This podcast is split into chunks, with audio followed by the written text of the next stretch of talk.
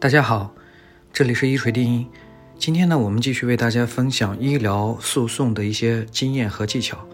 今天我们为大家分享一个，如果患者在医院治疗发生严重的损害结果，如果死亡的时候，那么需不需要做尸检？相信这个问题其实对中国的很多人来讲都是一个很大的困惑。我相信对我们很多人而言，都不希望自己家人在。死亡之后呢，还要做尸检，但是呢，如果要涉及到后续的维权，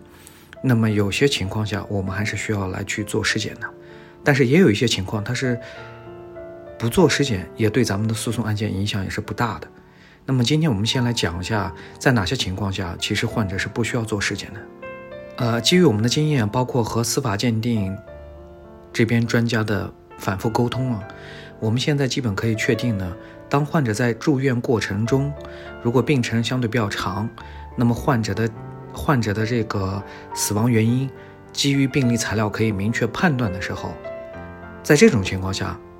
那么家属不用做尸检，其实对最后的诉讼影响也不大，甚至对接下来的这个司法鉴定来讲影响不是太大。但是如果患者在医院住院的病程时间比较短，那么基于现有的材料和一些检查，我们无法基于病理材料就判断出患者死因的时候，那么在这种情况下，做尸检对咱们将将来的维权，甚至是对司法鉴定来讲，它的帮助是特别大的。所以说呢，以上就是两个最主要的情况下，患者应该怎么选择。我们今天的分享就到这里，下期节目再见。